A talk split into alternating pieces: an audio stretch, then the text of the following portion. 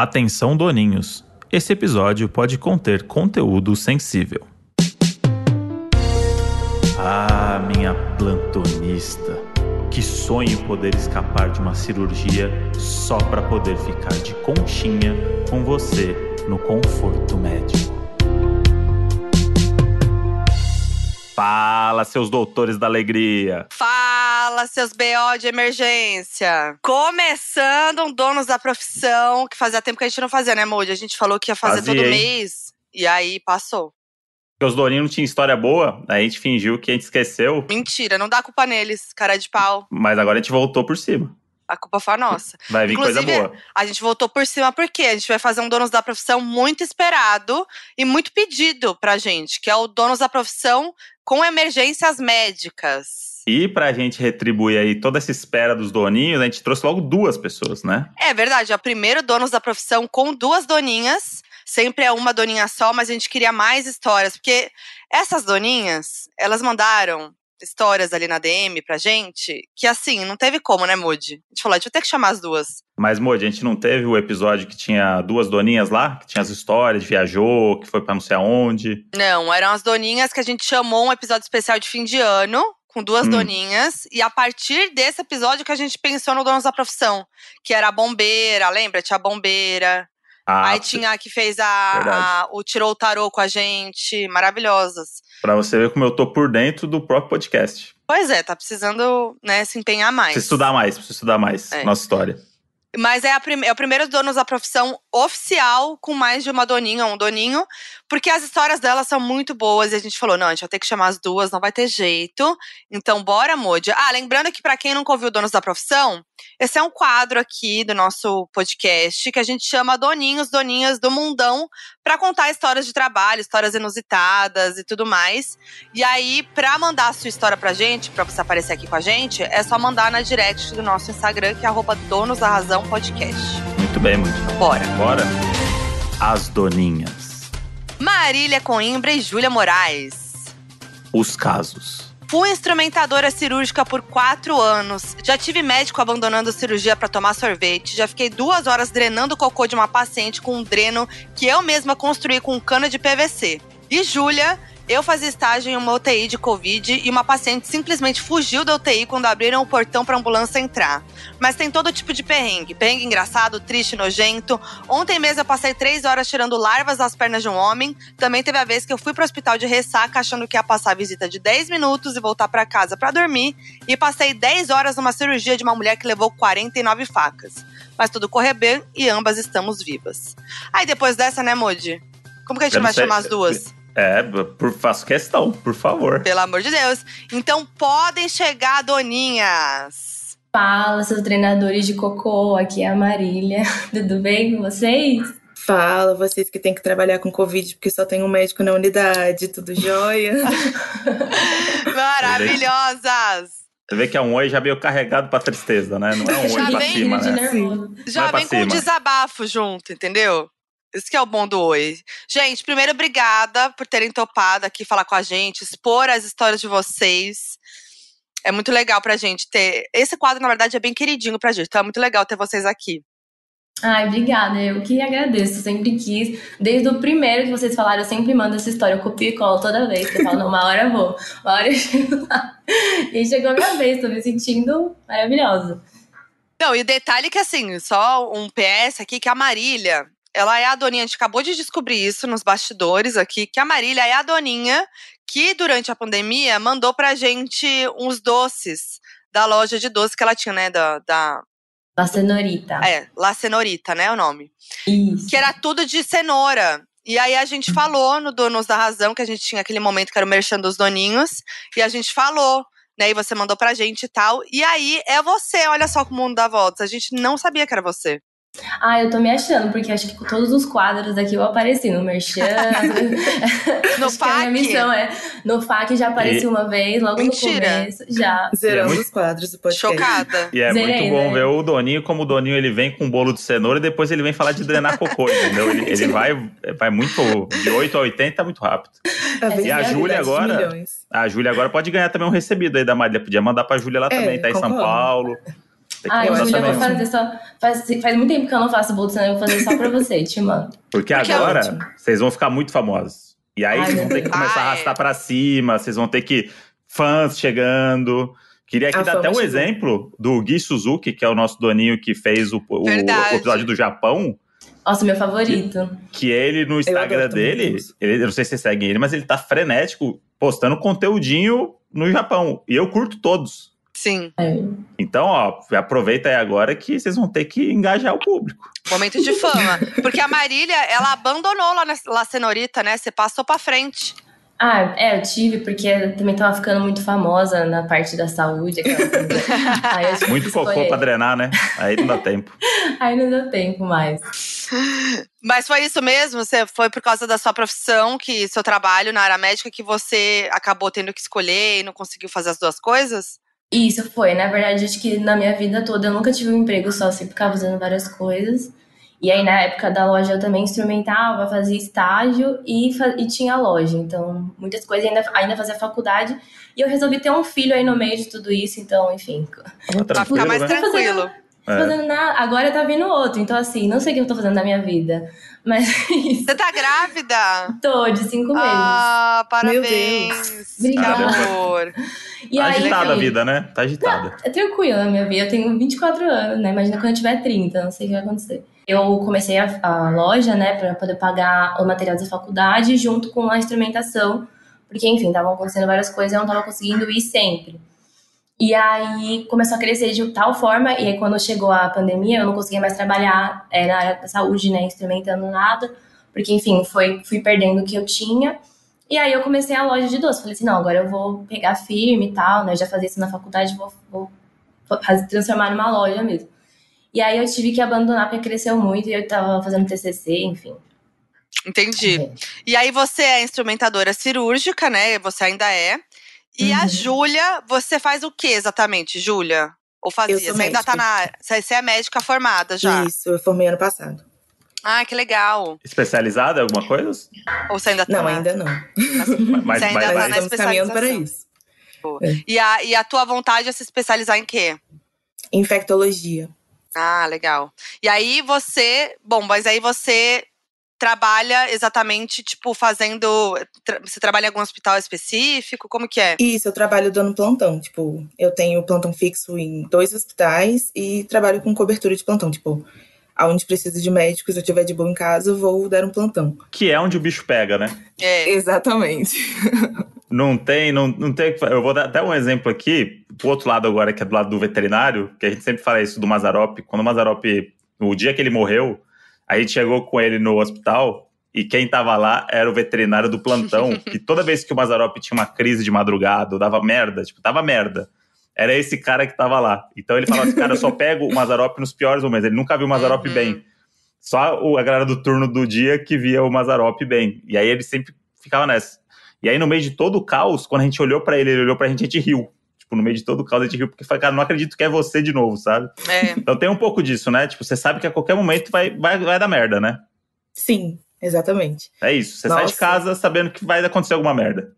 Aham, inclusive plantão noturno, porque tem momento que você tira pra descansar, mas eu pelo menos não consigo, porque todo momento parece que vai chegar alguma coisa. Você fica assim, vou dormir, mas e se me chamarem, mas e se eu não acordar, mas e se. O que que tá acontecendo? Aí, assim, algumas noites sem dormir, umas olheiras assim que já estão. Uma carinha de 30 com 25, sabe? E você decidiu ser infectologista durante esse tempo trabalhando é, na, na pandemia? Foi por causa disso? Como é que foi? Sim, foi, porque é, enquanto durante a pandemia eu estava na faculdade ainda.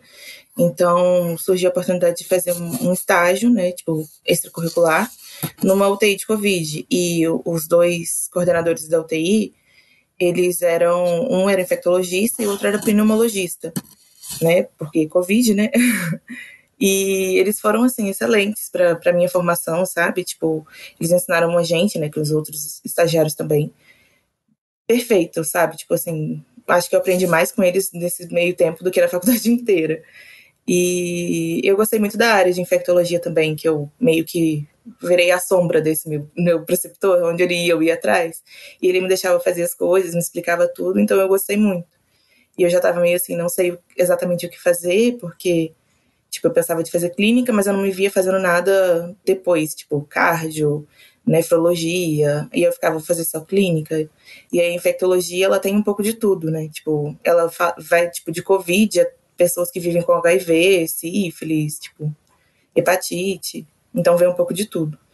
Nossa, mas é legal, assim, porque eu, eu fico imaginando que você trabalhasse, então, né, lidando de frente, assim, com, com a Covid, com a pandemia, às vezes me parece que é o que vem o um efeito reverso. Tipo assim, eu não quero trabalhar com isso, né? Porque deve ser bem pesado, muito triste, muito tenso. E não, você decidiu que você quer fazer isso mesmo. Então, isso é, é muito legal. É, eu gostei muito do, da área de UTI também, inclusive porque eu achei bem interessante, sabe? Foi uma das áreas que eu mais me descobri como profissional também, sabe? Tipo, uhum. é, é, é, muito triste, a terapia tem que estar em dia. Nossa. Comecei terapia no, no final de 2020, inclusive. Mas, assim. Que bom. É muito bom. E Legal. Marília, a instrumentadora cirúrgica é mais controlado ou você tá lá, tipo, também às vezes tem emergência a todo instante, assim? Ou você já sabe meio o que vai acontecer no seu dia de trabalho? Então, depende. É assim, hoje, agora, como eu me formei como dentista, já tem um tempo que eu não entro em cirurgia, né? Mas quando você é instrumentador cirúrgico, depende da equipe que você trabalha, do hospital que você trabalha, porque você tem várias formas de trabalhar. Você pode trabalhar por freelancer, então você fica lá meio que cobrindo outros amigos e pessoas que você conhece. Você pode ter equipes fixas, você pode ter cirurgias eletivas, que a gente chama que são cirurgias já marcadas e tal ou você pode trabalhar de plantão em emergência. Então, assim, tem todo esse vasto, vasta coisa que você pode fazer. Eu nunca trabalhei em emergência, mas eu já trabalhei é, em um hospital muito grande aqui em São Paulo, um hospital público, né, em que a gente fazia é, plantões do que estava sendo feito naquele dia, né? Então já peguei muita emergência, já peguei muita coisa. É muito triste. É, meus primeiros estágios e meus primeiros empregos foram com oncologia, então também tem essa questão hum. de sempre pegar muito, né, na questão psicológica. Então realmente tem que estar com a uhum. terapia em dia. É muito louco porque ao mesmo tempo que a gente lida com muitas pessoas e pensando nas histórias, você também tem que, às vezes, entrar meio que no automático sem querer para você não se envolver tanto e conseguir fazer seu trabalho, sabe? Então, uma coisa que eu percebia muito quando eu trabalhava com oncologia era isso, tipo, não, tudo bem tal. Na hora, óbvio, eu sentia a dor da pessoa tal, mas aí depois a gente tentava deixar ali e não levar para casa, porque senão é complicado. Nossa, eu é nunca ia conseguir, gente. É. Eu nunca ia conseguir, porque eu, eu me envolvo muito, gente. Eu não, é, é, realmente, eu admiro muito a profissão de vocês, porque, nossa, é muito difícil.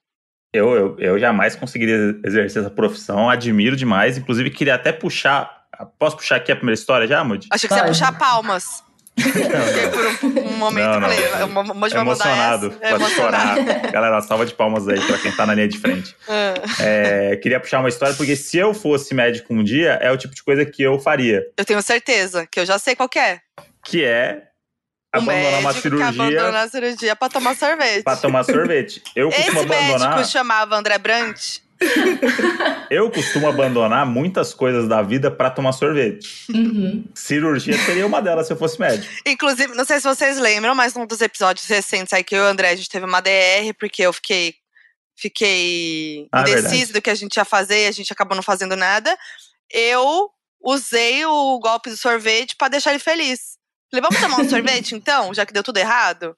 E aí a gente foi, foi tomar um tá sorvete tá e ele ficou meio feliz. Eu tomei o sorvete dela uma vez ela guard, viu o papelzinho e guardou isso pra se vingar de mim também, recentemente. Ah, é verdade. Não foi pra se vingar. É, sempre é. Tudo que você faz é. Ai, que nossa! Ah, você guarda, você tem que ter um, uma pedrinha ali pra Só porque precisar. eu sou escorpiana? Escorpiana. É, se é. precisar de um confronto, ela traz lá de 2013, entendeu? É assim. tem que estar sempre pronto para isso. Mas eu quero entender o contexto do, do, do, dessa história.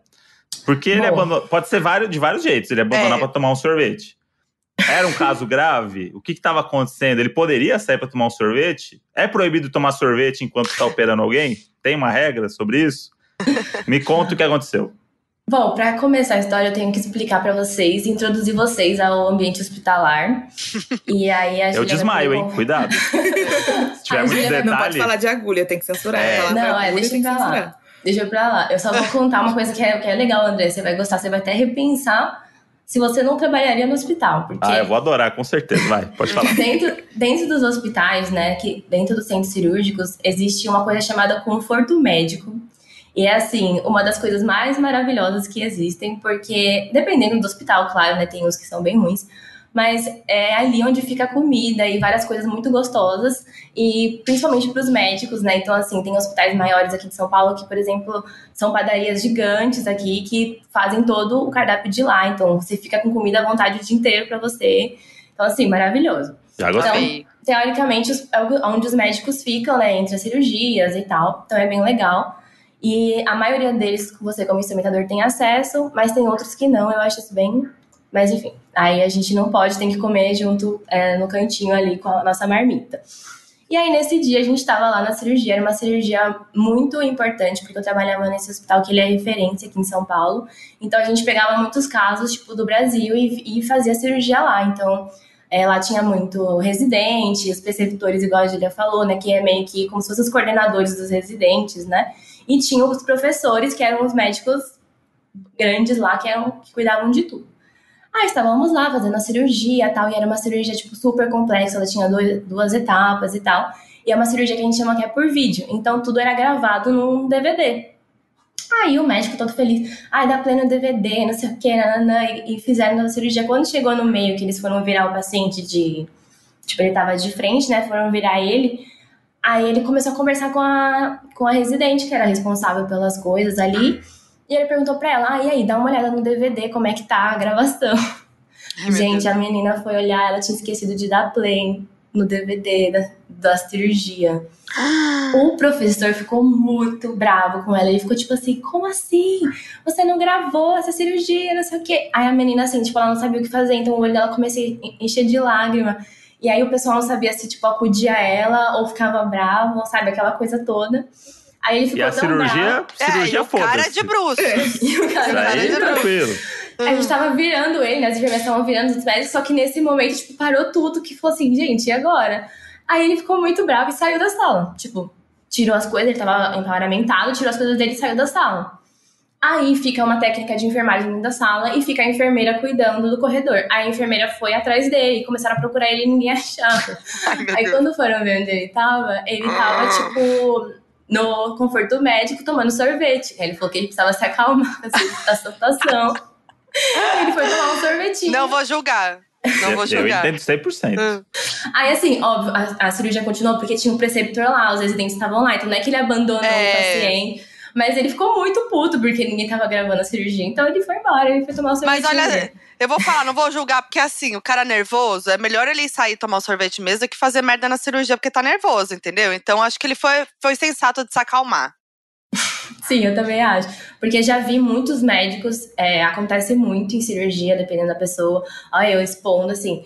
Vai, é, eu, expõe. Não, é que assim, tem uma coisa na, tem uma coisa na área da saúde, a Julia pode me falar, que a gente é muito ético. Então, assim, a gente tem, é muito difícil a gente falar mal de um outro profissional e tal, não sei o quê. O cara pode fazer a pior coisa do mundo, que a galera sempre meio que tenta colocar panos quentes. Só que às vezes isso atrapalha um pouco. Era uma coisa que eu não, não curtia muito.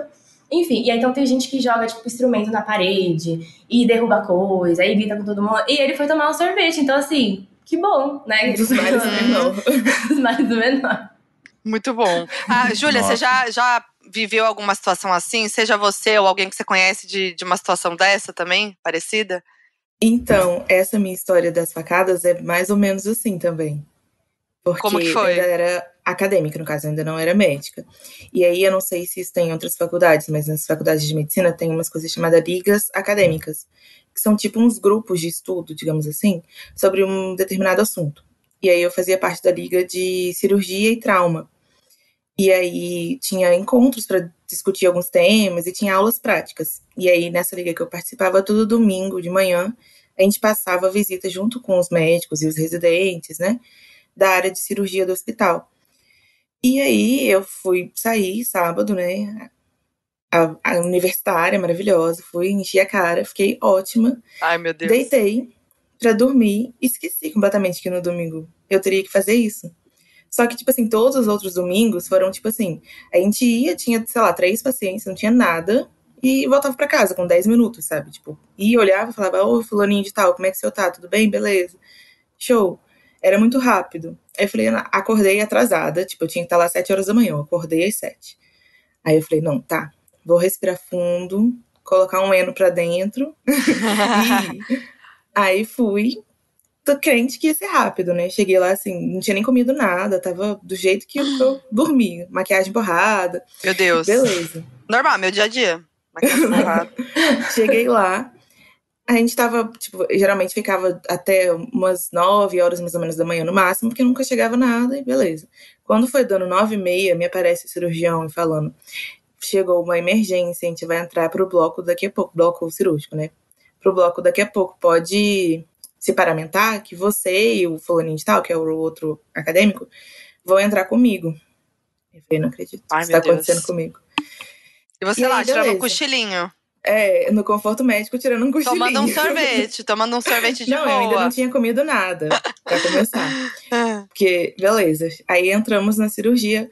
Quando chega a paciente, a paciente tava, tipo assim, descorada. Ela tinha perdido muito sangue, porque ela tinha levado 49 facadas. Gente. Tinha fa- Que e, uma, e tinha perfurado o intestino.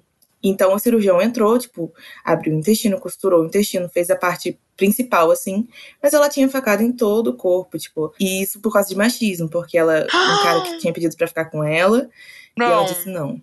Mas enfim. E aí chegou essa paciente. Vou, até o fim desse episódio eu vou chorar ainda, tá vendo? Eu não posso, não, nunca ia poder ser médica. Ah, chegou essa paciente e o residente, que é, tipo assim, na, no centro cirúrgico tem as, a hierarquia, digamos assim, né? Aí tem o cirurgião, abaixo dele tem o residente. Aí é, de cirurgia são três anos, então é R3, R2, R1. O R1 é, é o nada, abaixo dele só a gente, que é acadêmico mesmo. E aí tem o R2 e o R3. Nesse caso só tinha o cirurgião, o R1 e a gente. E o R1, pra adiantar, ele foi preenchendo o papel pra pedir sangue pra paciente, precisava transfundir. uhum. Só que esse negócio de pedir sangue é uma burocracia completa. E aí voltou o papel porque tava faltando dados, e só quem podia preencher era quem já tinha preenchido antes, que a letra tinha que ser igual. E aí o R1, no meio da cirurgia, teve que parar. Tipo, o cirurgião tava operando e o R1 tava ajudando. Ele teve que sair, e aí quem entrou no lugar do R1? Eu, segurando Você. os intestinos, tudo pra fora. Meu Jesus, Beleza. e a ressaca? Como? Nossa. Respirando fundo. Meu Jesus. E isso foi. A cirurgia começou umas 10 horas. Quando ele terminou de fechar as, as partes mais graves, digamos assim, tipo, o cirurgião, isso já era umas duas da tarde, duas e meia. O cirurgião simplesmente saiu, retirou as roupinhas dele e falou: Vou deixar vocês aí, que era o R1 e nós E vou tomar um sorvete. E vou almoçar. e a gente sem comer até agora, tipo, até Meu duas horas da tarde Deus. fechando, com ponto, né? Estruturando todos os cortes da mulher. Mas no fim da- das contas, a, a cirurgia foi até umas seis da tarde, mais ou menos, e eu sem comer. Meu Deus. Quando eu saí, as enfermeiras, eu deitei no, no conforto médico, as enfermeiras levantaram minha perna, porque minha pressão baixou, e me deram um pãozinho com água pra comer. Meu Deus do céu. E aí eu consegui ir pra casa viver minha ressaca. Gente, como que E- você não vomitou no meio da, da cirurgia? Tô em choque. E ela sobreviveu, Muito controle. Ela sobreviveu. Sobreviveu. Ela ficou uns dias na UTI e sobreviveu. Ela ficou e eu bem? fiquei chocada, porque ela tinha. Ela tinha minha idade na época, que eu tinha. Eu tinha 23 anos na época. Ela tinha 22, 23 Gente, também. me arrepiei. E ela ficou bem, deu tudo certo. Sim. Assim, bem Ela fisicamente, né? Uma Porque semana imagina. na UTI, mais ou menos. E depois teve alta. E a gente não tem muito mais contato, né? Mas pelo que eu sei, teve alta com vida. Ai, gente. Caralho, que 49 barra. facadas é um bagulho muito. Não, surreal. Meu Deus. E assim, é bem Sim. fisicamente, né? Porque o trauma dessa mulher deve ter sido, meu Deus do Com céu, certeza. que horror. Nossa, eu não consigo nem imaginar, porque foi bizarro. Diz que eles estavam, tipo, numa festa, porque isso aí é fofoca que chega pra gente, né? A gente- É. Ninguém, só quem saberia falar o que era. Toda profissão era tá ela. sujeita a fofoca, né? Isso é a É. parte boa, né? E aí falaram que ela tava numa festa e falou não pra um cara e ele foi perseguindo ela, atrás dela pra dar facada nela.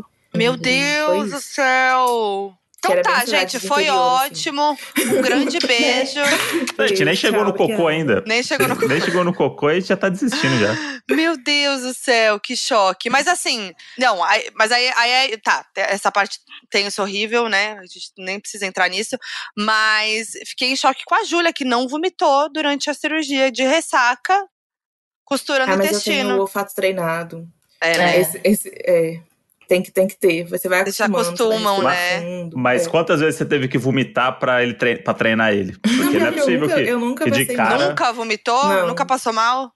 Não, tem, eu tenho amigos, né, de, de faculdade que olhava, era tipo André, olhava centro cirúrgico e desmaiava. Mas, tipo, o André também não é assim, calma. Aí já tá.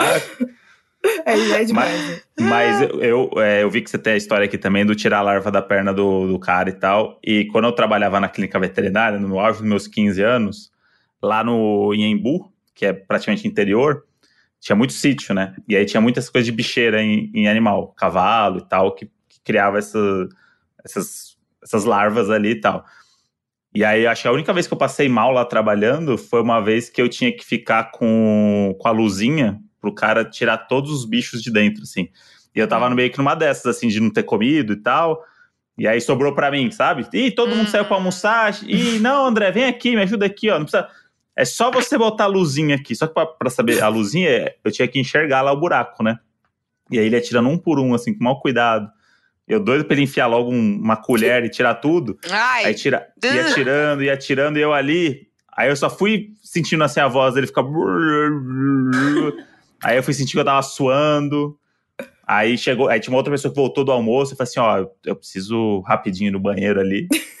Aí eu sentei no banheiro, sentei no chão gelado do banheiro, assim, encostei as costas, levantei a camiseta, encostei no, no azulejo.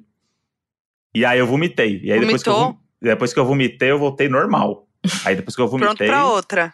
pronto pra Bom. outra. Mas até hoje o cheiro daquele, tipo, Fica é isso. nariz. é. Ai, gente, pelo Tipo, amor de cheiro- Deus. E aí, se eu Sim. sinto um cheiro de alguma coisa podre, tipo, me lembra um pouco esse cheiro e eu já fico, fico meio mal, assim. É, e aí depois eu tive meus cachorros é, que não tiveram bicheira, porque isso daí era um negócio muito extremo, assim. Hum. Mas Berne, essas coisas que eram mais comuns, assim, de apertar e espremer, tipo, tirava de letra. Só que esse, esse negócio da bicheira, o cheiro era muito específico. E aí esse cheiro ficou, tipo, muito tempo. né? Até porque chegavam outras ocorrências lá, eu fugia. Quando eu via que deu merda, Nossa. eu, eu já saía fora, porque o cheiro. Qualquer lugar que eu tivesse no ambiente da clínica, eu sentia esse cheiro, eu tinha que me esconder. Aqui em casa, quem, o, o Moji é quem cuida das coisas que, dos cachorros que tem cheiro. O Kinder, ele tem um, um probleminha de uma glândula. Que, enfim, que é Uma super glândula comum. Uma glândula do cu, né? No Fala, cu mesmo. Eu, eu, É, tenho que vamos cheirar falar, o cu vamos dele. falar. E aí é, um- é é uma glândula muito fedida. E aí, às vezes, infecciona e tal. Nossa senhora. É, não tem Nossa. condição. Aí o, o Moji que vai. Quem mandou? Você já tem essa experiência. Então, é, tipo, já coloca ele. Mas, gente, ó, eu já vi de tudo em cirurgia. E hoje eu, como dentista, eu, co- eu consigo falar que boca é muito mais nojento que qualquer outra coisa, assim. Nossa, Na eu falo que eu nunca faria odonto. Eu tenho um nojo absurdo de boca. É Minha sério? mãe é dentista. Ela. É, é, eu sei. É, Mas sério, ma- mais do que você tá, tá um intestino na tua mão? Ah, já, eu já vi, tipo, tudo. É, né, a história do drenar cocô, né? Também a gente vai chegar lá. Já vi de tudo. Meu primeiro dia no estágio, eu vi uma amputação, tipo, eu já fiz várias coisas. De peneirar gordura é, na cirurgia plástica pra injetar de novo, tipo, essas coisas assim. Mas nada tão nojento quanto boca. nada tão nojento. Mas Só uma, só uma curiosidade aqui. Você, é, você já é formada? Você fez odontologia? Você ainda tá na faculdade? Eu já sou formada. Mas é-. Então você virou instrumentadora durante a faculdade de odonto, fazendo. é, fazendo estágio e tal, é isso? É, eu fiz. Eu, eu saí da escola, eu fiz o técnico de instrumentação, aí já trabalhava Uhum. lá. Ah, aí tá. quando. Pra, pagar- tipo, aí eu passei na faculdade com bolsa, e aí pra pagar os materiais eu continuava instrumentando e assim. Hum, Aí- Ah, tá. entendi, entendi. É, porque assim, no, pelo que eu sei, né, na faculdade de odonto, você tem uma experiência muito parecida com a médica, né? Porque.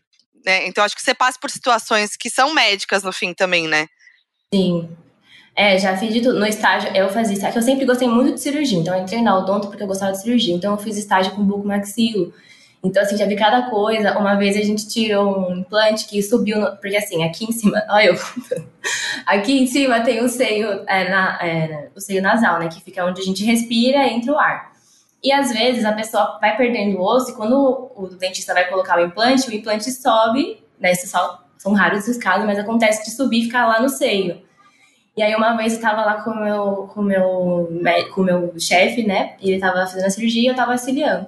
E ele não conseguia tirar aquele implante, não conseguia tirar. E eu tava conseguindo ver direitinho. Só que a única coisa que eu tinha na mão era um sugador. Aí eu falei, acho que eu já sei o que eu vou fazer. Aí ele lá com as, todas as pistas direitinho, você tem que tomar muito cuidado. Eu meti o sugador lá, tum, tirei o, o implante. Mentira. Arrasou. Criatividade é. Criatividade nessas horas. Inclusive, Marília, eu, eu fiz uma cirurgia na boca que eu tinha dente supranumerário. Ai, que legal. Ah, que Que legal, legal. eu amo. Ah, que legal. Eu adoro. Que tudo! Que era, eu tinha, um do, eu tinha dois dentes supranumerário que basicamente são dentes a mais, né? Que nascem na Isso. boca. E eles não Uhum. sobem na, na arcada dentária, eles ficam tipo embaixo, aí começa a prejudicar e tal. Aí eu assim, comecei a sentir dor e tal, aí fizemos a, a, o raio-x e tal, e a minha mãe viu que tinha, aí eu fiz essa cirurgia que, tipo assim, abre, né, a parte do, da boca, tipo, abre mesmo pra tirar, né, os dentes. É. E aí é anestesia geral e tal. Eu só lembro, gente, que eu tava na cirurgia, aí eu tava com a anestesia. E minha mãe tava acompanhando, né? Minha mãe não, não fez a cirurgia, mas ela tava junto. E aí eu só eu lembro que eu comecei a meio que a acordar, mais ou menos, no final da cirurgia, eu só ouvia minha mãe falando: Ai, que lindo! Nossa, que lindo! Nossa, tipo Marília é agora. 100%. É, Isso pra mim é muito surreal. da área da saúde. É A primeira bom. vez que eu vi entubando um paciente com videolaríngua, tipo, entubar paciente Uhum. com aquele negocinho assim de metal, né? Só que tem um que tem um vídeo, é tipo uma câmerazinha. É. A primeira vez que eu vi isso, a, a única coisa que eu consegui falar foi que coisa linda. Ai, Tipo assim, lindo, é lindo. é muito surreal pra gente que não é da área. Pô, mas isso é muito louco, porque a Marília falou assim: ah, é, eu, eu amo, eu, eu comecei porque eu amava cirurgia. Mas da onde surgiu esse, esse amor? É, da onde vem do- veio? Vem do filme, vem do série, ou tipo, você ia escondido ver cirurgia das pessoas em hospital? Como é que gosta disso, assim? Gente, eu não sei, eu, eu sempre gostei. Tanto é que, assim, eu sou uma vergonha pra área da saúde, porque eu só assisti duas temporadas do Grey's Anatomy, porque me irrita. Ou, assim, não- ou não você é é, um muito- orgulho, ou você é um orgulho. É. Por não romantizar a profissão. É, acho que é. Porque realmente me irrita. Tipo, eu fico olhando as coisas assim e falo, gente, não é assim, por que eles estão É. fazendo assim? Sim. Aí, enfim, aí não era de assistir nem nada, que eu sempre gostei dessa coisa do cuidar e tal. E a minha avó adoece- adoeceu muito rápido, eu tinha 13 anos, e ela tipo, morava né, do lado da minha casa, então eu cuidava dela desde sempre. E o meu avô fez uma cirurgia e tal, então, tipo, eu ficava cuidando dos dois. Eu tinha 13, 14 anos, ficava cuidando dos dois, tipo, dando é, remédio pra eles, cuidando, trocando. é, como é que chama? Ai, gente, eu Curativo. tô grávida. Curativo. Eu esqueci Tô grávida, esquece. Se tiver alguma, tiver alguma dúvida de medicina, pergunta pra mim aqui que eu te, te ajudo. Obrigada, né? Muito Tô aqui bom. pra isso. E aí eu sempre gostei disso. E aí eu passei na faculdade, mas eu ia fazer enfermagem e minha mãe falou: Filha, por que, que você vai morar em outro estado? Tipo, vai fazer outra coisa. Aí uma amiga minha falou assim: Ah, eu tô fazendo instrumentação, você não quer fazer? Aí eu nem sabia o que que era, comecei a fazer o curso. E aí eu descobri que eu gostava quando eu já fazia o curso. Então eu não tinha nada antes, assim, eu descobri depois mesmo. O Dr. House é uma farsa? É. Porque não é possível que demora 40 minutos do episódio, todo mundo fazendo alguma coisa errada, ele pega na lousa e, e fala assim: ah, não, isso aí é não sei o quê. Aí todo mundo, "Ah, como que a gente não pensou nisso? Acontece umas coisas assim no, no hospital do tipo, ninguém sabe, diagnósticos que ninguém sabe o que aconteceu, e de repente É alguém muito descobre. raro. É muito mais fácil ter um diagnóstico simples que você tá ignorando porque você tá pensando em coisas mirabolantes do que realmente ser um diagnóstico mirabolante, sabe? Tipo, às vezes é só, sei lá, uma, uma anemia, sei lá, uma coisa Hum. simples. Aham. É muito mais difícil ter alguma coisa mirabolante, assim, sabe? E, Júlia, e você? Como é que foi que você decidiu seguir essa profissão? Então, eu até tava falando isso hoje com meu pai. Ele me mandou uma foto de que eu tinha uns dois anos na época, eu acho que eu tava vestida de médica, Ah, consultando todas as minhas bonequinhas. ah que fofa! Mas é, eu acho que quando eu decidi assim também foi meu avô, ele teve doença nos rins, né, doença renal crônica. E aí eu acompanhei todo esse processo dele também. E minha mãe, uma vez, ela, ela tomou um, um remédio, ela teve uma reação alérgica muito forte, que ela quase chegou a entrar em choque, né? Tipo, daquelas que tem que correr pro médico, tomar injeção, que ela fica vermelha, sem ar, a glote fecha. E aí eu levei ela pro médico, eu tava junto com ela e tal, e aí foi, eu acho que foi quando caiu a ficha, assim, de que o médico também falou, tipo, ah, se você tivesse atrasado, sei lá, 10 minutos, talvez ela não tivesse viva, entendeu? E aí foi o momento que bateu e Caraca. eu falei assim, acho que é isso que eu quero fazer, sabe? Tipo, ajudar Demais. outras pessoas, assim. Demais. Que orgulho, viu? Muito. Não, e é uma profissão muito bonita mesmo, assim, acho que é a mais que tem mesmo. É, e aí a gente tava falando, assim, de casos sérios, né? Tipo, a mulher que chegou com 49 facadas e tal, não sei o quê. Mas eu queria saber histórias, assim, de que chegam pra emergência, que, tipo, é uma coisa muito, ou muito simples, ou que não é um caso médico, tipo, que a pessoa não precisava nem ter ido pro, pro hospital. Tem alguma história assim? Ah, quase todas. Ainda mais Quase é, eu todas? Eu atendo muito no interior aqui de São Paulo, uma cidade que chama Arujá, que é Uhum. mais interior mesmo, depois de Uhum. Guarulhos. E lá os, os atendimentos são quase todos de postinho, porque a população não tem muita instrução de quando procurar um pronto atendimento, que pronto atendimento é para urgência, né? E aí chega lá, tipo assim, ah, eu tava com dor de cabeça ontem, mas hoje já passou. E você tomou algum remédio, alguma coisa? Não, não. Eu só queria saber porque eu tava com dor de cabeça mesmo. Ah, mentira. Eu também queria. No caso, Gente. eu também queria muito. Mas tem uma Gente, mulher ali que tomou 49 facadas, é. a gente já vem aqui pra conversar sobre isso aí. Pois é. Você não acredita. esperando um pouquinho. É. Eu, eu tive uma vez que eu, eu fui essa pessoa inconveniente que foi pro hospital sem precisar, mas não foi culpa minha, até foi das minhas amigas. Eu tava no Juca, Jogos Universitários, né? Amo, já fui. Comunicação e artes. E aí era uma cidade do interior, assim, super pequena e tal. E aí eu fiquei muito bêbada. E aí minhas amigas ficaram meio desesperadas, que eu fiquei muito bêbada, caiu a pressão, aquela coisa, né? E aí minhas amigas foram me levar pro hospital, ó, que ideia ótima, né? Porque assim, realmente, hoje vendo, eu acho que não era esse nível. Claro, tem níveis que você realmente precisa ir pro hospital. Aí elas me, sei lá, fez toda uma comoção, não lembro, né? Por motivos óbvios. E aí me levaram pro hospital. Chegando lá, elas não, não puderam me atender porque estavam atendendo um baleado, uma pessoa baleada. E aí foi isso, tipo assim, não pode te atender e tal, porque era um hospital. né? É, aí imagina, hoje eu falo, nossa, que ridícula, porque saiu de lá e eu fiquei bem, né? Ela, sei lá, não era nada, não era nada tão grave, né? Assim, eu só tava bêbada mesmo. Sim. E, e aí, então, eu já fui essa pessoa, peço perdão, tá? Peço perdão. Mas no plantão. A gente, em nome de toda a sociedade de saúde do é. Brasil, a gente perdoa. Muito obrigada. Vai emitir um comunicado nas redes sociais. Não, mas tem é. casos de, de pessoas bêbadas que realmente precisam pro hospital, né? Não era o meu caso. Mas não deve no plantão chegar umas, umas pessoas, tipo, bêbada, que, tipo, beira o engraçado. Tipo, a pessoa tá lá causando no hospital, vocês estão querendo trabalhar, e chega um grupo de amigos que estavam no rolê. Mas é irritante, Sempre. né? Não, então, e aí, tipo, como é que, que, que, que, coordena isso? Porque você não pode expulsar a pessoa, se a pessoa tá falando que ela precisa de um. É, de atendimento. Tipo, eu preciso de atendimento. E aí você, você, você vê que não. Mas você não pode expulsar Mas aí a pessoa. Você coloca um soro de é. 500 ou de mil, enfia na veia da pessoa e deixa e ela deixa lá deitada tomando soro. Que ela Quem vai diz dormir. que ela precisa. Vai ajudar, no né? dia seguinte jeito. vai passar a ressaca, ela vai acordar ótima. Ah, e você, é, ela vai sair te elogiando. Nossa, doutor, foi muito bom esse, esse, remédio que você me deu aqui, que é apenas um soro puro. Porque ela tava precisando, querendo ou não, Sim. ela tava precisando, né? Então. E, é e, e, você, Marília, já teve alguma situação dessa, assim? Ah, no consultório de dentista sempre tem, porque a gente brinca que a gente, além de ser dentista, a gente é psicólogo, né, também. Então o paciente vai, aí ele quer conversar, aí tem vários pacientes que você já explicou que, tipo, não tem nada, tá tudo bem, aí eles voltam e vai de novo. Principalmente idoso, né, que é muito sozinho, né, eles vêm e tal. Mas assim, como na instrumentação não tem muito como aparecer nisso, porque já vai direto pra cirurgia, eu tenho duas histórias bem engraçadas que são rapidinhas, que é assim, uma era um cara que a gente atendia muita gente de é, presídio, né? A gente atendia pessoas que estavam lá presas e tal. E aí a gente tava fazendo uma cirurgia de hemorroida num, num cara, né, que tava preso. E ele tava, tipo, com abstinência, já tinha um tempo, tava fazendo tratamento, porque ele era, enfim. Aí eu contando história engraçada, até agora tô. É, tô tensa. Por enquanto eu tô tensa. É, é. é uma boa. Assim, a gente foi fazer. A, quando a gente faz essa tipo de cirurgia, a gente dá a hack, né? Que é aquela que você toma nas costas e só paralisa da, da cintura para baixo. E aí é, também toma uma sedação para o paciente não ficar ouvindo, né? Então ele fica sedado. Só que a sedação dá uma brisa, assim e tal. Então o cara começou a falar, tipo, várias coisas, assim, lá na sala. E, tipo, todo mundo, a gente tentando né, meio que ser sério na cirurgia. E ele, tipo, falando várias coisas, e que delícia, não sei o quê. E falava que tava com saudade, nos negócios tendo cirurgia. E a gente assim, meu Deus, esse cara, uhum. tipo, muito engraçado. E aí, aí tem, tipo, essas assim, mais ou menos. E tem uma que era um médico, que ele era muito doido. E era a Copa do Mundo, e eu tava instrumentando com ele.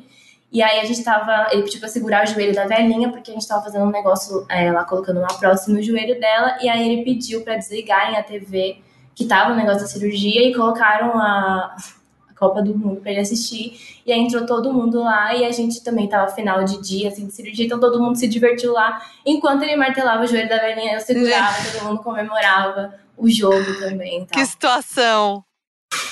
essas cirurgias de, de ossos, quando eu, eu, trabalhava no programa de hospital lá, o E24, que era no programa da Band, que era tipo bastidores de hospitais públicos de São Paulo.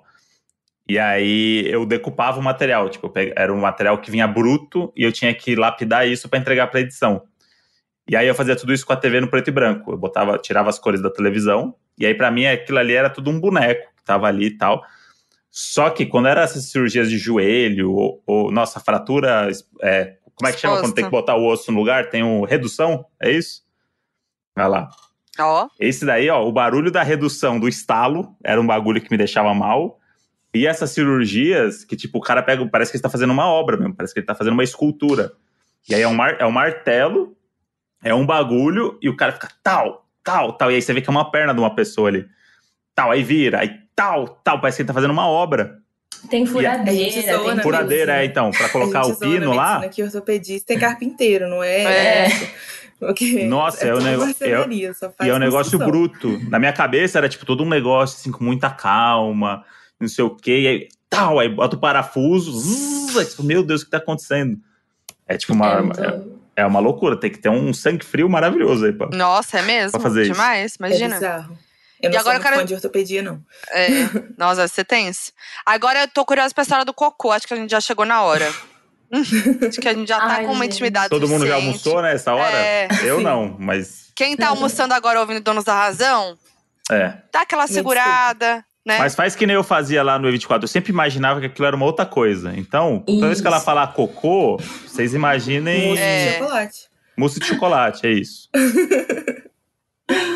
Ai, então, de novo, eu tava nesse hospital grande aí de referência. Obviamente, pra aparecer esse tipo de coisa que eu vou contar pra vocês é só assim, né? Aí a, a paciente, ela tinha doença de Chagas, que é uma doença que acontece lá no interior, né? Não sei se vocês sabem, lá aquela coisa que fala que cresce o Sim. coração, né? Só que Sim. não só o coração, mas como todas. Aí a Júlia vai poder falar melhor que eu, mas todos as, os músculos que têm esses é, movimentos involuntários, né? Então aí primeiro ela, ela tava com problema no esôfago, né? Que é aqui na, na região da garganta onde passa comida para chegar no estômago. E também no intestino. Aí eles resolveram primeiro operar o esôfago. E enquanto isso deixaram o intestino lá esperando, né? Que ela tava é, com problema de evacuar, enfim.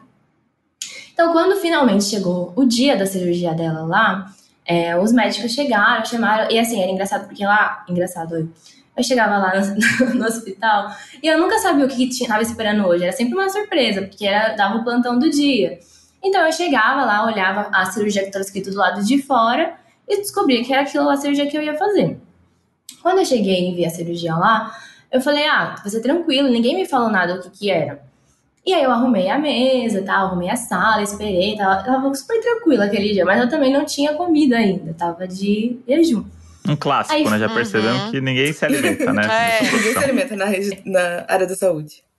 Gente, ninguém, nunca vi. Aí cheguei, né, sem comer também, tava na cirurgia, tava arrumando tudo. E aí, quando a paciente chegou, ela tava com muita, é, tipo, muito enjoada, então ela não aguentava nem virar de lado, assim. Tava acontecendo alguma coisa ali, eu não tava entendendo ainda, porque ninguém tinha me contado. Que assim, instrumentador, R1, são os últimos a saberem esse tipo de coisa, né? A não ser que você tenha um pouco mais de intimidade com o médico, que aí depois eu fui tendo, que lá era bem no começo do meu estágio. E eles te contam tudo, a gente discute caso junto, é bem legal. Aí a paciente abriu, né, a barriga, tudo, aí começaram a procurar onde que tava o problema.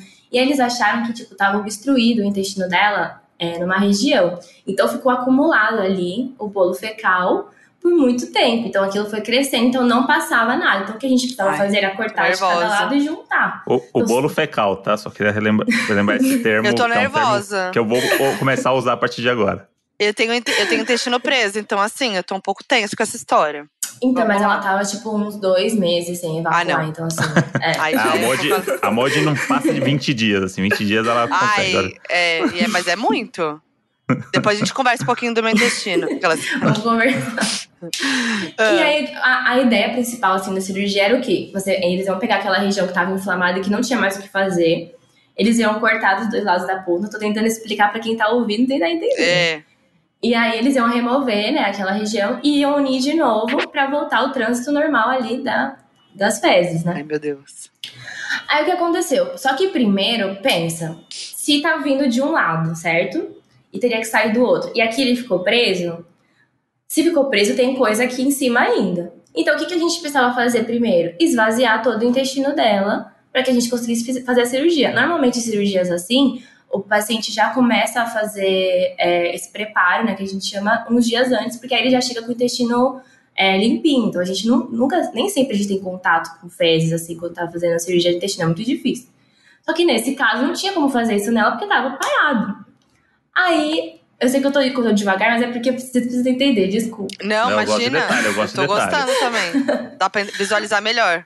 Dá pra visualizar. Então, o que, que a gente tinha que fazer primeiro, antes de qualquer coisa, era drenar todo aquele cocô que tava ali dentro. Uhum. Como que a gente vai fazer isso, né? Então a gente tem muitas coisas estéreis ali, né? Obviamente. Então o médico falou assim: ah, a gente tem que pensar num jeito como que a gente pode fazer.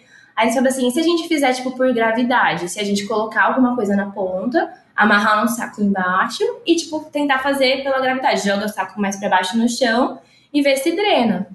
Como que a gente vai fazer isso? Como que a gente vai fazer isso? Aí tiveram a ideia de pegar o, o cano que a gente entuba o paciente, né? Que tava estéreo e um saco de lixo estéreo também pra gente fazer isso. E eles deram na minha mão e falaram: faz. Porque, tipo assim, Vai lá. Tipo feira de ciências da escola. tipo, vou fazer uma, é, feira de ciência da escola. Aí lá fui eu, peguei lá o porta-agulha e, a- e o fio, aí dei ponto lá, fiz tudo bonitinho, do jeito que não vazasse. Enquanto isso, eles estavam lá, tipo, medindo aqui, medindo ali, sabendo como ia fazer, e eu lá, costurando as coisas e arrumando. Aí quando terminou, a gente foi, colocou lá naquela pontinha do intestino e começou a drenar. Só que, gente, pensa, é uma coisa que demora muito. Então a gente ficou duas horas da cirurgia só drenando o cocô. Então, assim, imagina o cheiro que ficou dentro Meu da... Deus. Tipo, assim, tudo ficou super. Só que, como ela falou, como a Julia falou, a gente já fica com o nariz treinado. Então, assim, não era por Se isso. acostuma. Mas eu só pensava assim, gente, uma hora eu vou ter que comer no meu dia de hoje. E eu não sei como vai ser. Você né? vai não que, assim. É, tipo, eu não tenho nojo nem nada disso, assim. Mas é que aquele dia era muito específico. Eu tava vendo duas horas de sendo drenado, né? E acho que Então- o cheiro fica preso, né? Depois de tanto tempo. Fica meio em você, Fica. assim, no, ou no nariz. E ela Não tava sabe. dois meses sem sem fazer. cocô. Dois meses. Então, assim, foi bastante tempo. Que a Foi gente bastante cocô que teve que tirar. Aí depois a gente juntou, deu tudo certo. Aí eles pensaram, eu não lembro agora se eles deixaram ela com colostomia pra fora, né, pra esperar ou não. Mas aí no fim depois deu tudo certo. Mas assim, basicamente eu fiquei ali duas horas é, ajudando eles a fazer os movimentos peristálticos ali pra gente conseguir drenar o cocô certinho. E aí, você que fez o, o caninho, você falou que tava. Na mensagem que você mandou pra gente, você falou que você que fez o cano de PVC. É, não, eu tava zoando porque, tipo assim, cano de Ah, PVC, tá. mas é esse caninho que a gente Eu o paciente. Só que eu que fiz, tipo, eu, eu que costurei tudo, eu que, tipo, fiz toda a aerodinâmica do negócio pra ver como seria. Aí, Engenheira, então, também, além de. É. Gente, É, hidráulica. Engenharia da saúde. É. eu sou tipo seu madruga, assim, eu brinco. Eu de tudo. Maravilhosa. Gente do céu, eu tô em choque com essas histórias. Eu tenho uma história parecida, assim, também. Foi no início da faculdade, a gente começando a frequentar centro cirúrgico, e aí tinha uma obstrução também. Só que era, eu acho que era de menos tempo, porque era bem menos cocô. Mas assim, tava. A gente não, nem fazia nada nessa época ainda, né? A gente só ficava olhando com as mãozinhas pra trás. Porque o aluno de medicina, no início da faculdade, é um nada. Aí tava eu e mais três amigas minhas, a gente olhando, de repente ele corta assim, começa a vazar cocô. Vazar, porque era um pouco mole, sabe? Tipo, Uhum. era numa parte do Sei, intestino sei. ainda não, que ainda não formava mais, bolo dá- fecal. e começou a É vazar, mesmo. vazar, vazar pra fora, assim, escorrendo pela roupa do médico, escorrendo pela sala. E eu e É. minhas amigas olhando assim uma pra cara da outra, tipo, será que a gente pode sair agora, ir embora? Estar aqui? É uma carreira é que você tem certo. vários momentos que você pode desistir, né? Porque é, você vai passando É. por várias coisas e uma hora que você, quando você se forma, você fala assim, porra, pode acontecer qualquer coisa agora que nada vai me abalar. Venci. Porque se você não Daqui desistiu em frente, nenhum desses trás. momentos. É, porque, porra, é muita coisa louca que acontece. E aí É. quando você se forma, você fala assim, ah, beleza, já vi tanta coisa. Não, você tá muito preparado, né? Tipo, é isso, é tanta coisa que você faz. Porque é isso, a, a especialização vem depois também, né? Então você passa Sim. por várias coisas. E aí também tem. A área médica é muito vasta, né? Você tem várias áreas que você pode seguir e tal. Então, com toda essa experiência, acho que você consegue também escolher melhor pra onde você vai, né? Nossa, pra mim, as que, as que rendem as melhores histórias é a da psiquiatria. Nossa, o meu estágio em psiquiatria. Foi maravilhoso. Era tipo assim. É porque a gente lidava com paciente, né, em surto maníaco, surto psicótico, né? Sim. Teve um que eu lembro até hoje, que ele falava que ele era filho de Poseidon, rei das águas, e que ele fazia chover. E ele explicava toda vez pra gente como que ele fez chover, como que ele controlava os raios. E aí, no- nesse dia, teve um outro cara que também falava que era filho de Poseidon. E eles começaram a brigar entre os dois. Tipo, eu que sou Acho que eles vão verdadeiro, ficar você é um falso. amigos. Não, eles começaram a brigar. Tipo, eu sou o filho verdadeiro, você é uma fraude. E aí, um tentando se provar mais que o outro, assim, e a gente, assim, Sim, mostrar um sorriso, sabe? É. Sim. E, E aí você chega tem o que. li- terceiro, que é o Poseidon, falar quem que é o filho Exato. dele. E decide. Vai falar, não, Já- você que é meu filho. E aí vira uma novela. Mas aí vocês têm que saber lidar com esse tipo de situação, Sim. né? É muito difícil. Teve uma, teve uma paciente também que ela chegou por contando a história dela pra ela, tipo, oi, meu nome é fulaninha, eu tenho 20 anos, a gente achou que ela ia falar, tipo, sei lá, sobre depressão, ansiedade, que são coisas mais comuns que a gente vê na psiquiatria também. E aí, de repente, ela fala assim, eu sei porque vocês vieram conversar aqui comigo, né, porque eu sou namorada do Justin Bieber. Assim, com essa tranquilidade. Fui E eu, quando eu tinha. tipo quando eu assim- era mais nova, acho que era eu. Aquela... E aí ela falou, não, é porque a gente vai casar. É, a gente, eu sou cantora também. é, eu sou conhecida como Borboletinha da Pátria Amada. Eu fiz um show esses dias e a gente vai casar. Aí, aí a gente começou a perguntar, tipo, ah, mas você conversa com ele em, em- você sabe inglês? Você conversa com ele? Porque ele não fala português. Ele, não, ele fala português só comigo. E, mas na época ele tava namorando a Selena. E Uhum. aí, uai, mas o Justin Bieber não tá namorando com a Selena? Não, isso é de fachada. Na verdade, ele vai casar é comigo. Entendeu? E aí já tá tudo Gente. combinado. É porque a mídia não pode saber, porque eu sou muito famosa, mas não aqui, né? Lá fora. E aí, a mídia não pode saber. E a gente tem que ficar pleno, É, concordando, exato. aceitando. Caraca. Foi ela que Psiquiatria, inventou a FIC. Foi ela que inventou a FIC da Selena com o Faustão. Com o Faustão. Isso, foi. Pra foi. tentar tirar Pra do, do acabar com o namoro. Mas aí Mas- você tem a história que você contou da, na situação, né, do, da UTI de Covid, que a mulher tentou fugir, era também algo parecido, porque ela tava passando por um, suco, um surto psiquiátrico, né? Isso, só que na época, na hora a gente não sabia. Não É que, tipo sabia. assim, lá na UTI é, é, funciona de plantão, né? 12 horas. E aí, no caso, eu tava de plantão na- no dia seguinte. Ela entrou no plantão da noite. E aí ela entrou, você vai ser internado, você recebe aquela roupinha de hospital, né? Bonitinha. Uhum. Você não pode ficar com as suas próprias roupas. E no caso dela, colocaram uma fralda porque ela não tava conseguindo ir no banheiro e, né, de noite, o pessoal não quer ficar acordando pra ficar levando a paciente no banheiro. Colocaram uma fralda. E aí, diz que. É, isso aí foi o que eu fiquei sabendo, eu não vi. Uhum. Ela tentou fugir durante a noite. Hum. E lá, o hospital onde tinha a UTI, essa parte era como se fosse uma casa gigante, né? E aí tinha um muro que tinha uns espetinhos assim em cima do muro, sabe? Tipo, bem casa Uhum, do sim. interior. Uhum. E aí ela tentou subir aquele muro e ela enfiou a mão assim, ó, no espeto. E rasgou Ai, a meu mão. Deus, coitada. E aí o enfermeiro que tava de plantão à noite foi ajudar ela, tipo, segurando ela, meio que colocando ela, tipo, aqui assim no, no ombro, Uhum. pra poder tentar tirar ela de lá. E ela começou a cagar e escorrer cocô pelo enfermeiro e pela fralda inteira. E aí depois ele ficou puto, mas aí no fim ela sujou toda a roupa e tinha que esperar a lavanderia abrir no dia seguinte pra poder conseguir outra, porque tinha acabado. E aí deram banho nela, tudo direitinho, e colocaram a roupa dela mesmo. E aí no dia seguinte, quando eu já estava de plantão, ela tava com roupa normal. Então, tipo assim, ficava meio que naquela, tipo, é uma paciente, é alguém que veio visitar, mas é UTI de Covid, não pode ter visita e tal. E ela tava na, na maca que era mais próxima da porta. E aí, Hum. quando entrou, ela já tava planejando a fuga dela, né? E aí, quando entrou a ambulância, que ficava, tipo, numa garagem, assim, né?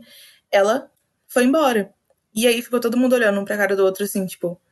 E agora? Porque tava todo mundo com roupa de UTI, né? Aquele que a gente chama de pijama cirúrgico. E não pode, tipo assim, a gente não podia sair pro hospital com aquela própria roupa. Tipo, pra sair do- do Nossa. Covid Uhum. pra outra área, tinha que trocar tudo. E a gente ficou, o que, que a gente faz?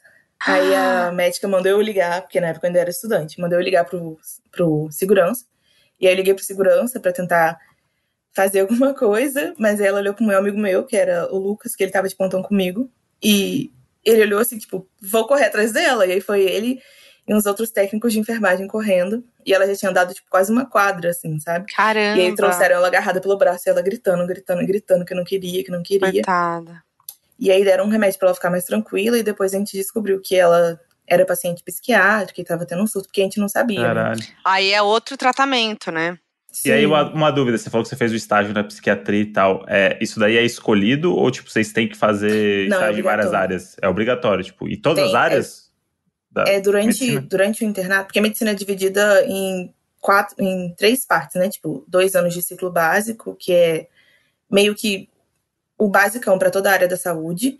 dois anos de ciclo clínico, que é específico para medicina, aí a gente passa por todas as clínicas, mas na parte teórica, né? Tipo, Uhum. clínica médica, cirurgia, psiquiatria, ortopedia, tudo, mas na teoria. E dois anos de estágio obrigatório, que é o internato. E aí, dentro do internato, a gente passa obrigatoriamente em saúde da família, medicina de família e comunidade, né? Que é tipo postinho e tal, clínica médica, psiquiatria, cirurgia, GO, né? Ginecologia e obstetrícia, e. Qual que falta? Psiquiatria? Enfim, e pediatria, lembrei. Pediatria. Aí tem, aí esses são obrigados a passar, entendeu? Aí Ah, o meu foi no início de 2020, o meu de, de psiquiatria. Foi Uhum. só Você já Caramba. viu coisa parto, interessante. Júlia? Oi? Você já viu parto? Você já viu algum parto? Já, já vi, já fiz, já participei de cesárea. Hum. Normal. É bizarro Né? também. É, É lindo. o primeiro, é lindo. o primeiro Esse é, muito lindo. bonito. Esse daí é lindo mesmo. É. Esse aí é bonito. Não, o o resu- primeiro é muito bonito. O primeiro parto que eu vi, rolou uma lagriminha, assim. Mas depois vai ficando normal, assim. Normal, tipo, né? É. Você vai Sim. vendo tanto. E qual foi, vocês acham que foi o maior perrengue que vocês já passaram? Não sei se, né, porque a Júlia, vocês já contaram perrengues, né? Mas assim, qual vocês acham que foi o maior de todos na profissão? Eu fui ficar 20 horas numa cirurgia no- na véspera de Natal. Hum, Nossa, pesado. Nossa. Aí eu fiquei 20 horas na cirurgia. E, e assim, a gente ficou. E assim, foi o que a Júlia falou. A gente tem uma hierarquia dentro do centro cirúrgico, né? Então tem lá o médico, o professor, aí tem o R3, R2, R1, aí os internos, né? Que quem tá na faculdade, e instrumentador. Dependendo do, do lugar, eles ainda até dão um pouco mais de moral pra gente, porque às vezes a gente tem um pouco mais de experiência com o âmbito cirúrgico do que os internos e os R1s, enfim. E aí o que acontece é que a gente tava na cirurgia e, e, assim, a cirurgia ia passando, era uma cirurgia super tensa tal. E aí começava a sair todo mundo. Ah, saía pra beber água, aí trocava de lugar, aí ia no banheiro, eu lá. Eu ia ficando, eu e R1, eu e R1 olhando pra, um pra cara do outro, assim, tipo, vamos lá, a gente aguenta. E aí o pessoal ia trocando, tudo ok, nananã. Aí chegava uma hora que, assim, eu me sentia, tipo, numa prova de resistência do BBB. Porque tinha a parte que eu tava lá com mó sede, aí de repente eu não tava mais com sede. Tipo, eu, eu sinto muito o que, que eles falam, assim, lá na prova uhum. Ai, minha perna tava doendo uma hora. De repente eu já não tava sentindo mais nada, assim, nada me abalava, minha vida assim tava ótima, tava tudo certo. Nossa. Isso foi uma maior É bizarro como parece que o corpo acostuma. Tipo assim, você tá morrendo de fome, de repente você não sente mais nada. Tipo, você E tá fica em morrendo pé, de né? dor, de repente acabou. Em pé? Em pé, né? Em pé. E a gente fica assim, e ainda problema, tem uma coisa que é o seguinte, a gente tem o campo cirúrgico tem que ficar tudo estéreo. E tem, quando vai tipo R1, né, interno, eles não, não ainda estão tão acostumados a ter que ficar com tudo estéreo, então às vezes tem algum lugar que tá contaminado, eles não podem encostar. Então toda hora eu tive que ficar de babado que tava lá comigo, porque toda hora ele ficava apoiando na minha mesa, e a mesa tem rodinha embaixo, então eu travava a rodinha, aí ele apoiava o pé na trava, ele soltava a trava e a, e a mesa não tava. Isso aqui, tipo, a cirurgia Meu e eu Deus. assim, tipo, batendo nele, tipo, não encosta na minha mesa, não segura, não sei o quê, tipo, toda hora Ai, era isso. tipo, faz merda, é normal. Ah, normal, né? Tá lá pra isso. É. Ai, meu Deus. Ainda tem que administrar isso, né? Além de tudo Sim. que tá acontecendo, você sabe que tem alguém ali que pode fazer uma cagada a qualquer momento. Meu Gente, Deus. e assim, tem coisa na cirurgia que a gente chama de. Aí esqueci a palavra. A gente. Enfim. É tipo, a gente. co- é, Eles compram e pedem pro convênio ou pro. Se é, é público. São materiais muito específicos que só tem aquele material e que ele vem, ele é descartável. Então, tipo, são materiais muito caros. Às vezes, tipo, mano, 10 mil, aquela coisinha ali que você não pode derrubar no chão nem por dentro. E uma amiga minha tava numa cirurgia que tinha um monte desse. Ah, consignado, material consignado. Tinha um monte de material consignado em cima da mesa dela e eles foram mexer o paciente na mesa, tipo, colocar ele com o pé pra cima. E ela deixou a mesa dela bem longe pra não pegar na mesa. Aí o R1 foi lá e empurrou a mesa dela, o pé do paciente encostou na mesa, pu- puxou a mesa pra cima e caiu tudo no chão. Meu assim, Deus. Nossa. e era, na, cirurgia- era uma das cirurgias mais importantes do ano que tinha lá. E aí quem tava lá era, tipo, o coordenador do, do, do lugar de centro cirúrgico. Então, assim, acontece muito Bom. Caos, caos. E você, Júlia, seu maior perrengue? Olha, eu acho que foi já agora, quando eu já era médica, que aí a responsabilidade é, é minha mesmo, né? E foi de ano novo também, que foi o, início do primeiro plantão do ano, que eu tinha que, que tive que entubar uma paciente 100% sozinha, tipo. Ninguém queria que entubasse porque era 7 horas da manhã, era literalmente no, no início do plantão. Aí eu deixei tudo pronto para quando a equipe assumisse, né, a equipe que chegasse de técnico, enfermeiro e tudo mais, pra gente fazer a intubação. Quando eu erro na minha profissão, é tipo, não muda a vida de ninguém, entendeu? Tipo, e aí acho que tem uma responsabilidade aí que é tipo, Não, é uma vida. depende do que E eu você. sei- do- Não, eu sei, eu da sempre área do exemplo. jornalismo. Não, é, mas tipo, eu sou um jornalista não praticante, né? Eu É, trabalho com certo. entretenimento hoje. E é sempre uma, com todas as equipes que eu trabalho, tá? É sempre um argumento que eu uso, fala assim, galera, a gente não é médico, tá ligado? Tipo, se a gente errar um negócio aqui, entrar um, um GC errado, ninguém vai morrer. Vai- alguém vai É. ficar triste, com o ego abalado. É, pode ser que alguém vai falar assim, porra, mas tipo, ninguém vai morrer. É só um eletrodoméstico de uma pessoa ligado que, que vai, vai interferir, entendeu? E, é- e aí, você, pra mim, é muito. Eu, eu tenho uma profissão que tem que pensar isso, tipo, que, eu acho que vocês não pensam isso, né? Quem tá de fora é que pensa. Que é, tipo, é uma responsabilidade com a vida das pessoas. Eu É. penso, tipo, isso com um piloto de avião também, que eu fico assim, caralho. Mano, é um bagulho bizarro. puta Você- Você tá responsabilidade. voando Sim. num bagulho de ferro com 200 pessoas dentro e, e é sua responsabilidade. Sim. Pô, é, Não, muito, é. é muito doido. A gente pensa assim, eu acho, tipo, eu não sei a Júlia, mas eu, eu não sei se eu converso com a galera da, da saúde, a gente pensa muito. Em gra... em- tem níveis, né, óbvio, de responsabilidade de cada pessoa, mas, tipo, por exemplo, eu como dentista tem, teve várias preocupações, várias coisas, tipo, às vezes, como hemorragia, e eu ficava assim, gente, isso aqui não tá parando, tipo, umas coisas assim. Até, tipo, quando eu era experimentadora, por exemplo, a gente tem que fazer contagem de gás e, compressa que entra dentro da barriga, porque às vezes você esquece lá, então esquece alguma coisa lá dentro, isso não pode, o paciente pode passar. Então, tipo assim, tem essa coisa, só que ao mesmo tempo, é, a gente tenta deixar tudo um pouco mais. é, acaba virando rotina, foi o que a Júlia falou. Uma hora você se acostuma que é isso, e você tá, tipo, fazendo uma cirurgia no intestino do paciente falando do hambúrguer que você vai comer à noite. Então, tipo. É. Agora, o contrário, eu quero saber histórias que, é, tipo assim, que fizeram toda a diferença pra vocês na profissão, que vocês falaram, nossa, tô, no- tô na profissão certa, é isso que eu quero. Aquelas histórias muito legais, assim, sabe? Ah, eu acho que não tem outro- outra resposta além dos elogios, né? Tipo, pra mim a melhor coisa é quando o paciente te elogia, fala que gostou de você, gostou do seu atendimento. Tipo, já atendi uma senhorinha que eu atendi ela e aí pedi exames e tudo mais, e ela tava esperando no, no corredor pra fazer exames, e aí eu fui, tirei o jaleco, tirei tudo pra descer pra ir jantar. E aí, quando eu voltei, eu chamei o retorno dela, né? Que já tinha saído dos exames. Aí ela, ai, quando eu vi você passando sem a roupa de médica, eu achei que você tava indo embora. Eu fiquei tão triste, porque eu gostei Ah. tanto de ser atendida por você. E eu falei, ah, não, ela vai demais. embora.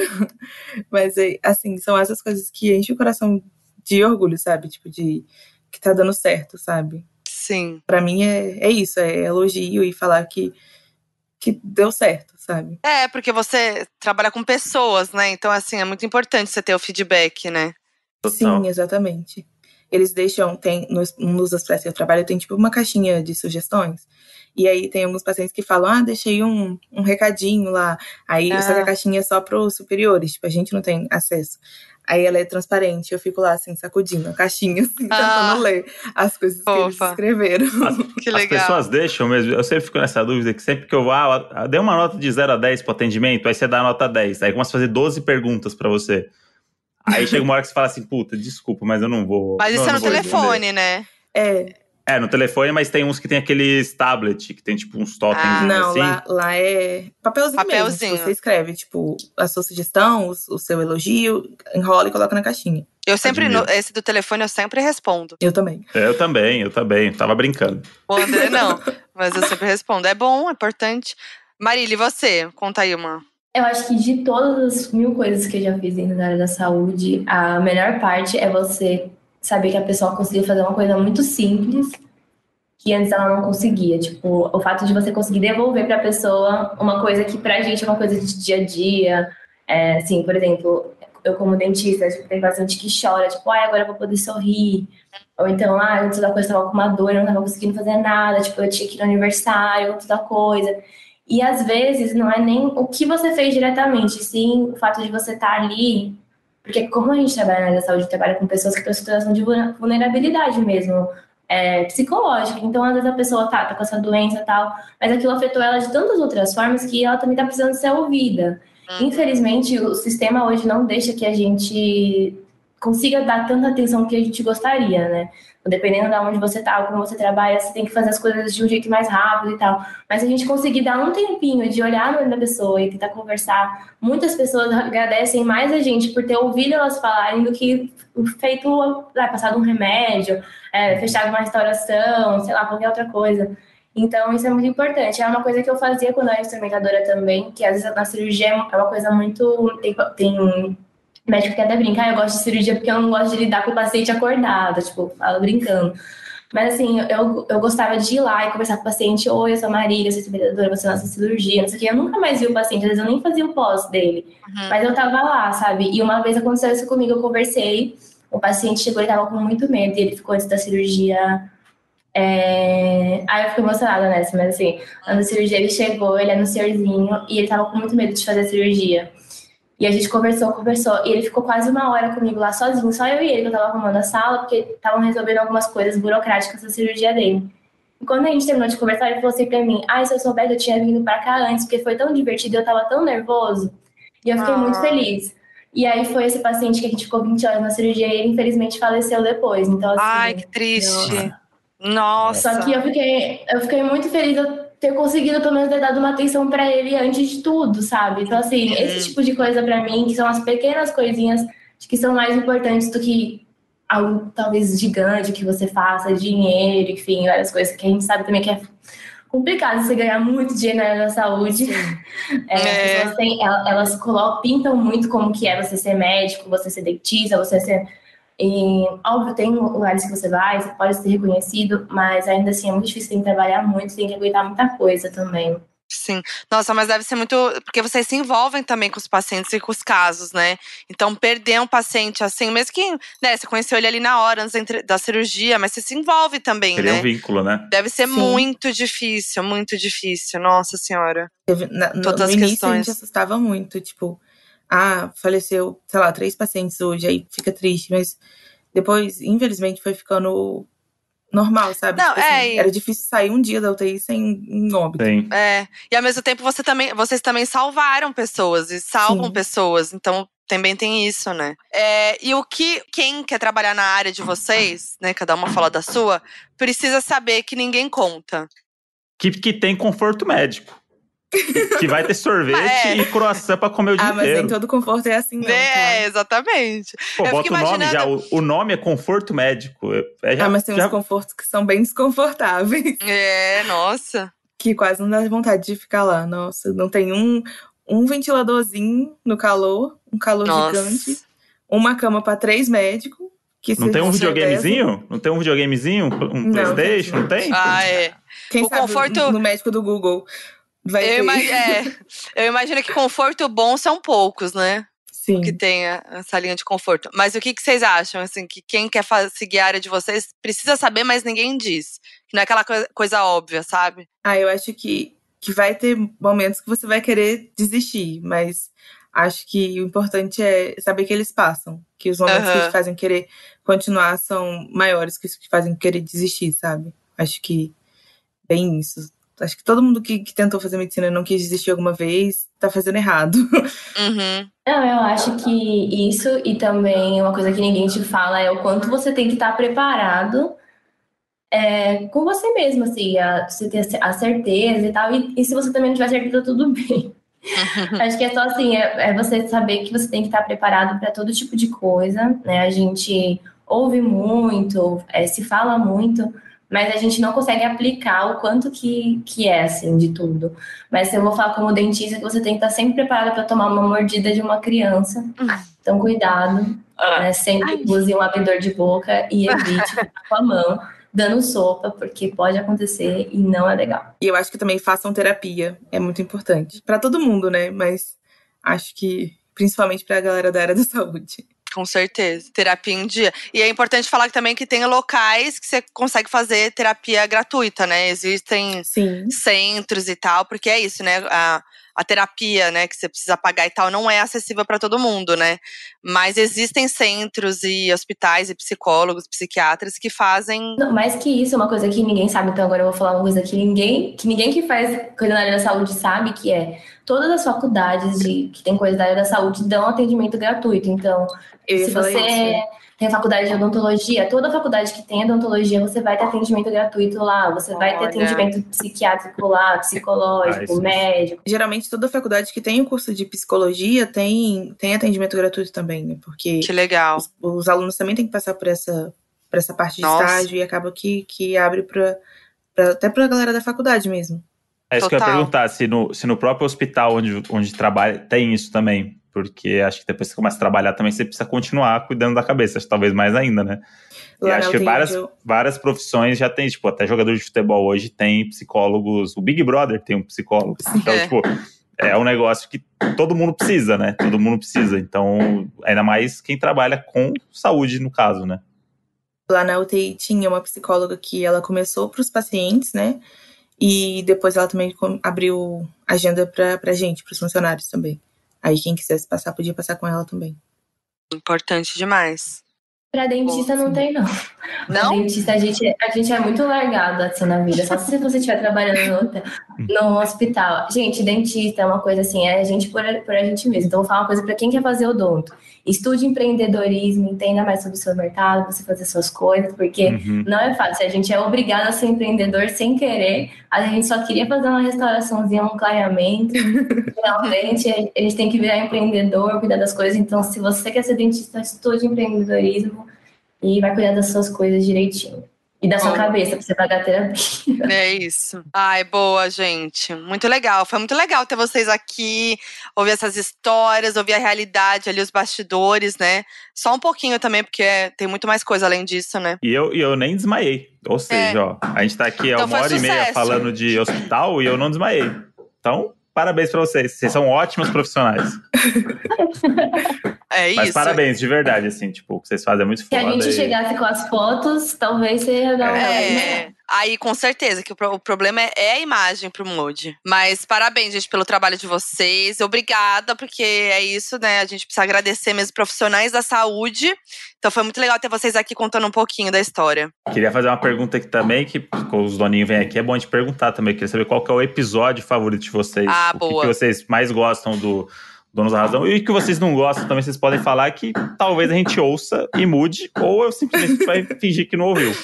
É o, é o momento de vocês falarem o que vocês quiserem sobre É. o Donos da Razão. Ah, eu gosto muito do de Punta Cana, que é excelente, né? Sem defeitos. Você gosta porque você não tava lá. Justo. É por isso. Ai, e eu gosto muito do da Mabi com a Lorelai. O, o segundo também Uhum. foi excelente, mas o primeiro, original, Primeiro. original do Gabrielzinho. Tudo pra mim. Gabrielzinho. Gente, assim, os que eu mais gosto são os dono da profissão. Olha, eu puxando o saco, mas aqui eu acho muito legal vocês interagindo a coisas e tal, e a gente também descobrir. Queria enaltecer o episódio da moto, que o André conta a história da motinha, o grande episódio da motinha. Pra mim, é um clássico, é sempre bom, né? É igual assim, na- ah, é bom comer uma coisinha diferente, mas o arroz com feijão também gente tem que garantir. Mas eu queria defender aqui a volta do Palestrinha, porque, gente, eu amava o Palestrinha. Por favor. Eu acho que tem que Nossa, voltar. sim. É, Palestrinha incompreendido pelas pessoas, entendeu? Sim. Acho que tem que voltar. Um ícone à frente de seu tempo. E quando voltar, por favor, dedique a mim, que eu vou me sentir muito feliz, porque eu tô com saudade do Palestrinha. Só se você mandar negocinho de cenoura com chocolate. Aí eu vou pensar se o Ela nem faz volta. mais, coitado. Não Ah, se aguenta mais vira, sentir se cheiro vira, de cenoura. Fazer, Volta a fazer. Volta a Vou fazer. fazer. Hã? Vou fazer só. Pelo Palestrinha eu faço. Mas é sempre bom Eu lembrar. gosto aí muito que- dos episódios que tem João também. Perfeito. Ai, João, João. perfeito. Abençoado, né? Nosso abençoado. João, perfeito. E é muito legal que essas coisas que vocês adoram são coisas que aconteceram super, tipo. o- É. o da a história da Motinho é uma história que eu nem ia contar nesse episódio. Nossa. Eu lembrei gente. na hora.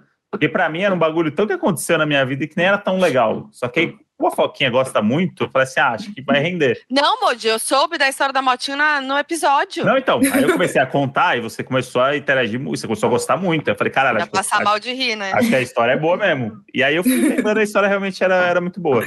E É o, muito boa. o primeiro episódio da Amabê com a Lorelai, sempre bom lembrar que a gente não tinha o que falar nesse episódio. É. Esse episódio, a única coisa que aconteceu na nossa semana foi que sumiu o meu cheque. É um surto. E a gente falou assim, mano, o que, que a gente vai falar essa semana? A gente tava fudido de trabalho, e aí a Foquinha resolveu juntar a Mabê e e falou assim: ah, vamos fazer um bagulho de investigação com elas. E aí, tipo, foi um, um sujeito que a gente, a gente não fala de absolutamente nada no episódio, a não ser essas teorias. É isso. E fala de tudo ao mesmo tempo. E aí, elas, e aí é isso, elas tão, são nossa dupla aí para quando a gente não, não souber o que fazer, a gente chama elas que vai dar tudo certo. É um episódio de chapado sem estar chapado. É isso. É tipo isso. É um Gente, surto. é, o fato de vocês fofocarem sobre a vida do vizinho de vocês, pra mim, é tipo tudo, assim, falar de vocês prestarem atenção em tudo. Exato. Eu me identifico muito. Eu nunca morei em prédio, mudei pra prédio recentemente. E eu falei assim: agora eu vou ser igual a Andréa Foquinha, vou ficar olhando a vida de todo mundo nesse prédio, assim, tô me sentindo igual vocês. Gente, é uma delícia. Na minha vida, é- se eu morasse em casa, assim, ia ser muito aquela senhorinha que fica na rua, vendo assim o. a vida do dono. Aquela galera que quer privacidade. Eu não entendo. ah, que- Ah, eu quero privacidade. Porque você tem privacidade, mas você não cuida da vida de ninguém? Tipo, É. Como e assim? aí, como é que, você é vive? isso? Eu não Isso consigo. acontece? Eu não consigo. Você só pensa na sua vida? Como assim? É, Durante a faculdade, eu tinha um grupo de amigos que a gente fazia todas as quartas-feiras, que era o dia que a gente saía mais cedo da aula, a quarta da fofoca, que todo mundo era obrigado a levar uma pauta de fofoca que tinha que guardar a semana inteira para ser discutida no café Ah da manhã. Olha aí. Bom, Eu Já amei. tem um podcast É. nascendo aí, ó. Só, só, É. é só, é só, É só O gravar. problema é reunir todo mundo, né? Todo mundo Fofoca hoje em quarta. Mas o que eu amo do-. O que eu amo do donos da, do Donos da Profissão é que toda profissão tem a fofoca em comum, entendeu? Não importa Sim. qual seja, a gente já tá chegando, né? A gente chegou nessa conclusão com todos É. os episódios do Donos da Profissão até agora, que todos gostam da fofoquinha, entendeu? Os médicos também, o dentista também. Sempre tem o momento da Super. fofoca. Gente, tem um Nossa, o centro tweet. cirúrgico também é ótimo para fofoca, porque o paciente dorme e aí dá-lhe fofoca dentro do centro cirúrgico. Gente, se, se os pacientes conseguissem ouvir o que conversa na hora da cirurgia, vocês não têm noção. Tem um tweet que vira- viralizou recentemente que é assim: eu adoro ler caso clínico porque parece que você tá lendo uma fofoca. E é justamente isso. Você senta lá pra ver o que aconteceu com o paciente. Gente, é uma fofoca todo dia, toda hora que você vai ler um Sim. caso clínico. Você É cria uma fique ali já, né? Você começa a tentar imaginar o que aconteceu e tal, vira um personagem na tua cabeça. É uma grande fique. Ai, gente. Exatamente. Aí Grey's Anatomy aí, que já tá 28 anos É. no ar aí. Essa brincadeira. um episódio. Pede pra alguém, pede pra Júlia pegar os casos clínicos de faculdade, e aí vocês vêm com a Lorelai e com a Mabê ler os casos clínicos e tem Nossa. É boa, nossa, ótima. faz isso, Maravilhoso. né? Amei. Não vai prestar Vou pegar só os episódio. da psiquiatria. A gente vai É. ser banido, vamos ser banidos pela Vamos ser banido. dos médicos aí. Exato. Gente, obrigada. Foi muito legal conhecer vocês, ter vocês aqui com a gente. Valeu mesmo. E agora deixem aí, se vocês quiserem deixar o arroba de vocês, falar qualquer coisa aí, essa é a hora. Agora é a hora, hein? Ó, eu vou dar então o meu. Olha, eu, né? Vou, vou, vou dar aqui o meu TikTok e meu Instagram, é underline Marília Coimbra. E o meu Twitter é Moana de Taubaté.